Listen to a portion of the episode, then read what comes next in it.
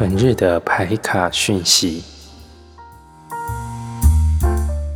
大家好，我是李欧。我们来看一下今天五月二十一的牌卡讯息。今天的牌是吊人牌，吊人牌的出现意味着它是一个停滞，一个要沉思，然后寻找新的方法的时候，这可能遇到一个状况让你卡住了。所以，在这个卡住的状态，在这个很不顺的情况当中，你不能急着想要解决问题，反而你应该要休息，呃，暂时休息一下，暂停一下，慢下来，不要急着行动。